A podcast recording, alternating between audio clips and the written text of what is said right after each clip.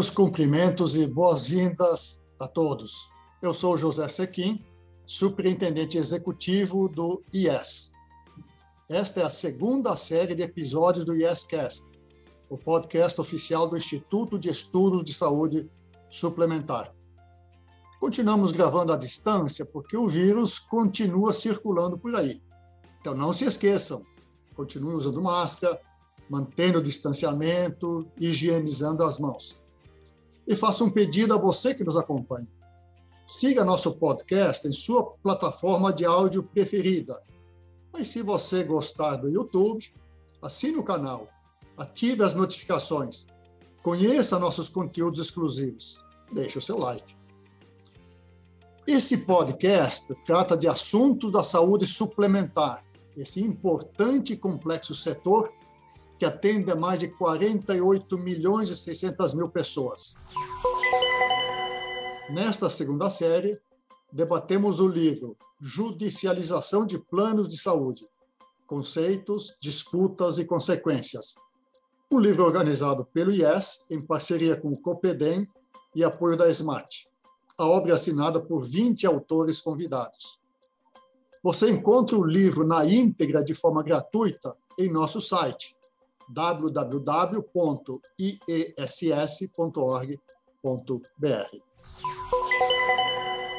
No episódio de hoje, eu tenho a honra de compartilhar com todos vocês a conversa com o ministro Ricardo Vilas Boas Cueva, do Superior Tribunal de Justiça. Seja muito bem-vindo, ministro. É um prazer receber o senhor. Muito obrigado por aceitar o convite para escrever o capítulo e para participar desta conversa. Bom dia, é, é um prazer revê-lo, Siquim. É, bom dia aos ouvintes. É uma alegria poder novamente debater esses temas que ocupam o nosso cotidiano no STJ. Obrigado, ministro. A alegria e a honra é toda, é toda minha. Ministro, seu capítulo do livro trata da relevância do poder regulatório da ANS na jurisprudência do STJ, a chamada deferência aos atos normativos dela. Senhor documenta muito bem essa afirmação, analisando diversas decisões. E sua conclusão é cristalina. Constata-se estrita aderência das decisões judiciais às normas reguladoras. É reconfortante lermos isso no seu texto, ministro. Recomendo, aliás, fortemente a leitura por todos os operadores de, de direito. No entanto, ministro, sempre sobra espaço para controvérsias ou mesmo decisões em direções opostas entre as próprias turmas, por exemplo, do STJ. O senhor poderia explicar para a nossa audiência como é esse processo de apreciação das questões de saúde suplementar no STJ? E como se leva em conta o Código de Defesa do Consumidor nessas decisões? Ministro, a palavra é sua. Muito obrigado pela pergunta. Uh, o artigo, de fato, procura uh, analisar com exemplos vários de julgados das duas turmas do STJ e da seção de direito privado, né, que julga essas questões de saúde suplementar, uh, como nós dialogamos com as decisões da, da autoridade da, da, autoridade responsável pelo tema, a, a, ANS. Uh, de fato, nos últimos anos tem se constatado uma deferência muito grande a, as capacidades técnicas né, da agência que não podem ser substituídas pelo Poder Judiciário, que, além de, de ser constrangido pela separação de poderes, não tem a capacidade técnica necessária a fazer as avaliações que competem à autoridade administrativa.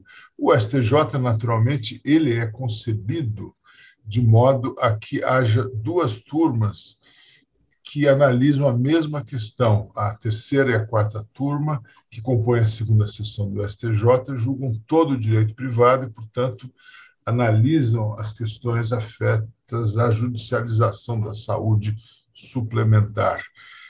Por vezes há visões diferentes.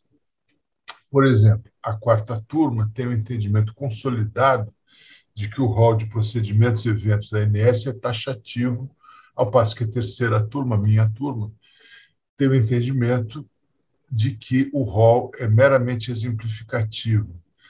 Talvez, na verdade, se pudesse dizer que não, não é exemplificativo a ponto de não haver uma, uma deferência ou uma aderência às decisões da ANS, mas que trata-se, na verdade, de uma taxatividade mitigada, talvez se possa dizer, uma, uma taxatividade que admite algumas exceções, desde que devidamente comprovadas.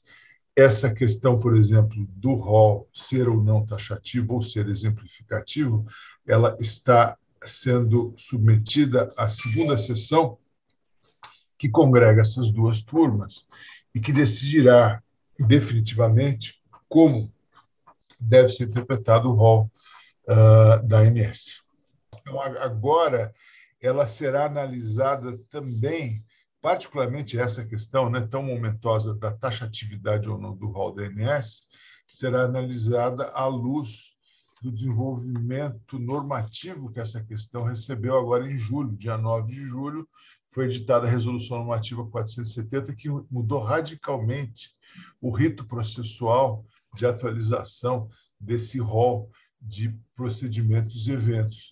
Até então, era, como todos sabem, era, essa atualização era feita a cada dois anos, o que dava ensejo a uma certa defasagem temporal, talvez, de algumas das terapias, dos medicamentos, dos procedimentos que pudessem ou devessem ser utilizados tanto no sistema público quanto no sistema de saúde suplementar. Agora, a, a nova norma da ANS prevê uma atualização de forma contínua, de modo que as propostas são enviadas, analisadas e a cada seis meses, em janeiro e julho, a agência então edita um novo rol.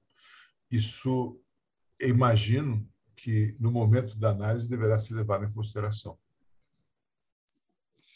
Maravilha, ministro. Eu acho que é, é, essa decisão, de fato, abrevia a distância entre o desenvolvimento tecnológico em outros países e a adoção aqui no nosso, nosso Brasil. Ministro, sabemos que ninguém é obrigado a nada senão em virtude de lei. A regulação é uma interferência do Estado na liberdade de iniciativa. Há razões econômicas, sociais, até políticas mesmo, para essa intervenção normativa que, no caso das agências, adota a forma infralegal, valendo-se dos poderes que a lei lhe conferiu. Essas normas têm a deferência dos magistrados, como o senhor apontou no seu capítulo. Mas imagino que, na prática, se encontrem dificuldades. Eu queria citar dois casos que são tratados em seu texto: o home care e a internação de obesos mórbidos em clínica de emagrecimento. O senhor aponta que o home care não foi vetado nem tornado obrigatório. Depende, portanto, do que está no contrato. Mas o problema prático para a decisão do juiz em demandas concretas é como distinguir se é relativa a atos médicos no home care, portanto, dever do plano, ou se de fato inclui ações que são deveres da família, como, por exemplo, ajudar o paciente em suas atividades diárias rotineiras, como se vestir, banhar, se alimentar, etc. Da mesma forma, como distinguir uma clínica de emagrecimento de obesidade mórbida daquela que é essencialmente estética? O magistrado, em suas decisões, ele pondera essas questões, ministro? Sim, as decisões judiciais, sobretudo num sistema em que o magistrado deixa de ser um mero autômato e que procede a um, a um silogismo meramente formal entre o fato, a norma, para chegar a uma, a, uma, a uma, conclusão e passa a ter que se debruçar sobre todo o ordenamento, a, atuação do magistrado ela se tornou, nos últimos anos, cada vez mais complexa, inclusive porque a nossa Constituição ela tem um rol muito robusto, muito forte, amplo de direitos. A nossa legislação também, é, que inclui a legislação consumerista, o estatuto do idoso, ela deve ser levada em consideração quando se apreciam questões tão difíceis como essas de, de, de assistência à saúde, seja no âmbito público, seja no âmbito privado. O Brasil é um dos países que mais tem, uh, que, que tem um número maior de judicialização da saúde. Não é o único em que isso ocorre, mas em muitos outros países, os países vizinhos da América do Sul, Uh, também se vê isso na África do Sul, se vê isso na Índia. Não se vê tanto isso nos países desenvolvidos, mas aqui a, a judicialização da saúde tem sido causada, sobretudo, em razão dessa, desse amplo rol de direitos, dessa legislação muito ampla e, obviamente, da enorme desigualdade social que há no Brasil, o, o que leva a, a, a, esse tipo de questão que em outros países não se coloca. O magistrado, então, ele é obrigado a fazer uma análise mais ampla uh, da, da legislação aplicável ao caso concreto. No caso, por exemplo, do home care, o que se procurou fazer no STJ foi trazer para análise a, a, a disciplina que é conferida ao tema pela pela agência, pela ANS, levando em conta os critérios que ela define para que haja uma, uma decisão razoável quanto à necessidade, à conveniência, à duração, à extensão do home care. E o que se vê ali nesse caso concreto é um, é um diálogo do, do, do, da, da decisão do juiz com a, a própria norma da ANS, que é muito detalhada e específica sobre o tema. A mim, pessoalmente, parece que esse tipo de diálogo intenso é, é, é muito importante, porque evita uma aplicação automática da lei que muitas vezes não, não, não tem, não tem nem a ambição, nem a pretensão de disciplinar tantos aspectos. No caso das clínicas para emagrecimento, uh, essa questão também, é claro, depende de, de análise de atos médicos, que normalmente são uh, não são objeto de uma análise do Poder Judiciário. Mas é, mas é óbvio que, no exercício da atividade judicante, compete, sim, né, como a gente dizia no início, prestar muita atenção ao que tem a autoridade administrativa decidido com base uh, nos critérios que ela leva em conta, na medicina baseada em evidências, uh, na avaliação uh, da base atuarial, do risco, do preço, de todas as circunstâncias que devem ser levadas em consideração quando se estabelece um rol de, de procedimentos como o rol da autoridade brasileira. Muito obrigado pela, pela resposta. Na verdade, os casos concretos nunca se encaixam perfeitamente nas determinações de uma lei, que ela tem que ser sempre genérica. Exige, portanto, o discernimento o juízo e a decisão do próprio magistrado. Mas eu gostaria, ministro Cueva, de abordar a questão dos reajustes, também tratada no seu capítulo, em particular o reajuste por mudança de faixa etária, assunto pacificado a planos individuais, mas ainda não para planos coletivos foi pautado para decisão recentemente e o senhor pediu vistas. É, entendo que para aprofundar a análise a avaliação e formar a sua decisão. A questão que eu gostaria de colocar para o senhor é sobre o percentual de reajuste que pode ser considerado abusivo, especialmente no último reajuste, na passagem dos 58 para 59 anos de idade. Nessa passagem, sabemos todos, os custos médios da atenção à saúde dobram. Assim, seria abusivo o reajuste que dobrasse a mensalidade nessa faixa etária? 100% certamente é alto, mas é justificado atuarialmente. Mas se não é o percentual a que me refiro. As regras dizem que o reajuste acumulado da sétima faixa para a décima não pode ser maior do que o reajuste acumulado da primeira para a sétima. Se fosse aplicado o reajuste linear da sétima para a décima, o reajuste em cada mudança de faixa etária seria de 35%. Mas a pergunta é se poderia ser considerado abusivo esse percentual de 35%? É alto, certamente, mas se ele decorre das normas regulamentares da ANS. Ministro, se o senhor pudesse, as considerações sobre esse tema, eu sei que o assunto ainda está pendente de decisão, não especificamente no valor do, do, do, do reajuste, mas da possibilidade de reajuste por faixa etária nos planos coletivos. ministro?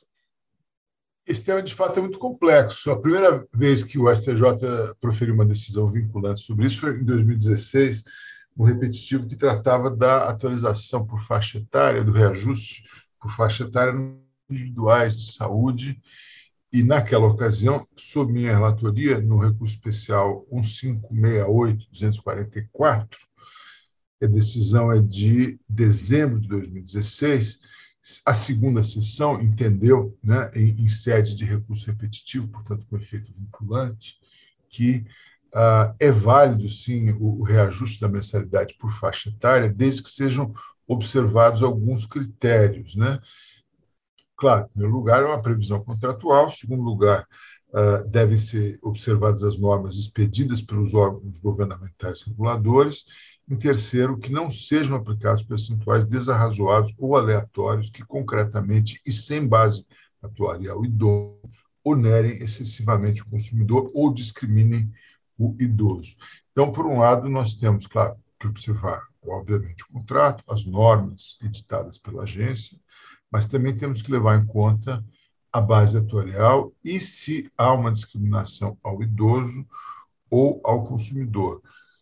O, Estatuto do Idoso gerou, de início, uma dificuldade interpretativa, porque, de fato, esses aumentos abruptos, de um momento para o outro, uh, acabam levando a óbvia indagação de se de estar havendo ou não discriminação ao idoso com aquele aumento tão pesado.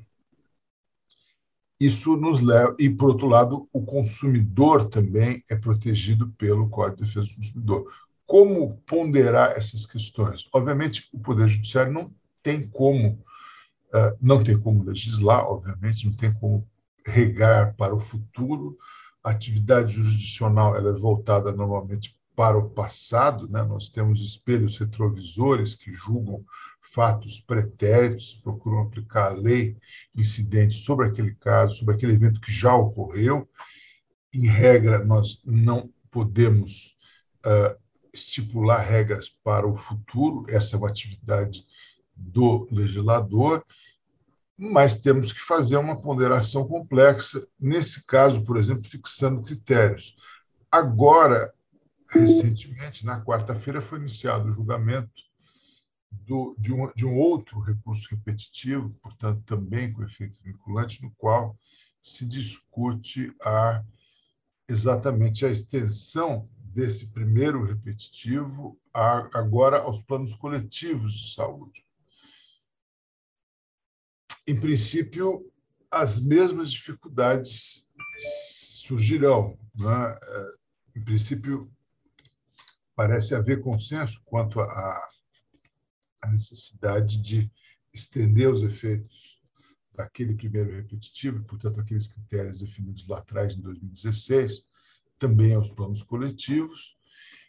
Há algumas dúvidas sobre a necessidade ou não de de, de criar novos critérios ou de refinar esses critérios, de permitir que os juízes, quando se deparem com, com impugnações a, a reajustes ou, ou, ações em que se discute esses reajustes, possam ter critério seguro.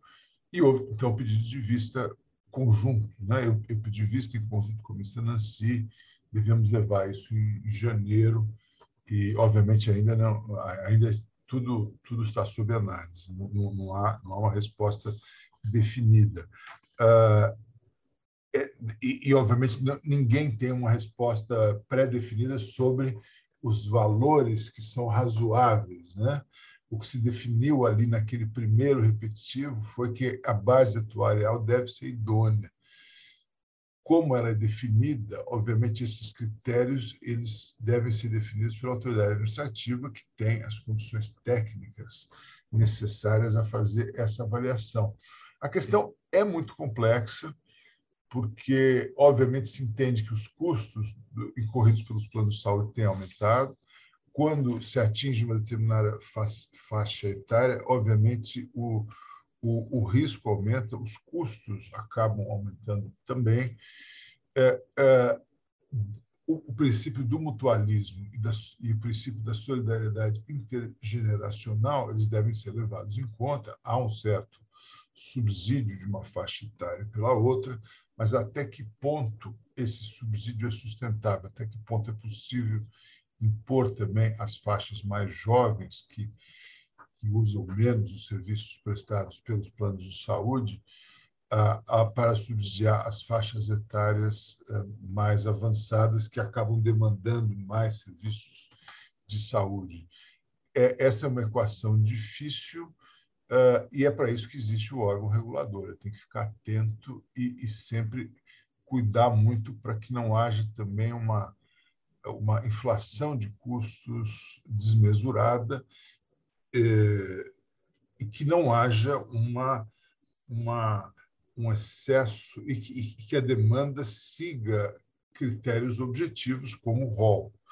É, com isso, espera-se poder atingir um equilíbrio que permita o bom funcionamento do sistema de saúde suplementar e o bom atendimento a todos os, os, os clientes né, dessas operadoras de planos de saúde que, é, de acordo com os critérios previstos na, na Constituição e nas leis.